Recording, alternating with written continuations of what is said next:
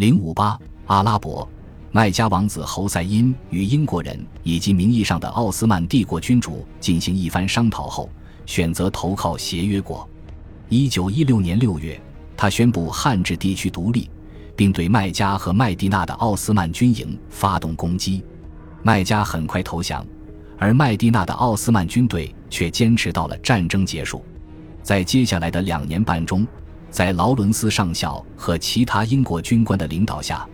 阿拉伯叛乱分子突袭汉治地区的铁路，并孤立了奥斯曼军队驻地。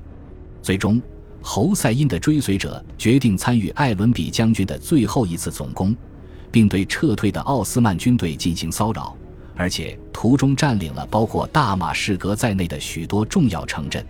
然而，他们期待着能在战后的和平解决方案中获得丰厚的回报，但事实证明，这只是他们的一厢情愿。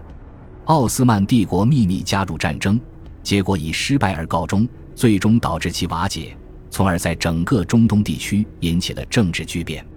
不过，在遭受战败和帝国瓦解之前，土耳其人在大战中发挥了积极作用，因为他扩张了自己的地域。至少间接促成了自身的发展和强盛。无论通过军事方面的努力，还是在亚洲和非洲的各个地区，特别是在马格伯特发动存在危险因素的颠覆行动和伊斯兰宣传计划，奥斯曼军队都牵制了大量英国和俄国军队的兵力。否则，他们可能会去对抗欧洲的同盟国部队。也许更重要的是，在德国和奥匈同盟的帮助下。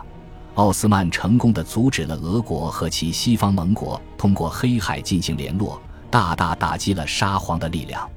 德国和奥斯曼帝国结盟后，花费了大量的金钱，合计约五十亿马克的贷款和信贷资金，部分资金是以金银的形式支付的。但毫无疑问的是，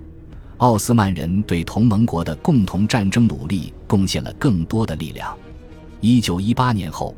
主流媒体对青年土耳其党在战争时期的领导人及其对同盟国的支持给予了严厉的批评。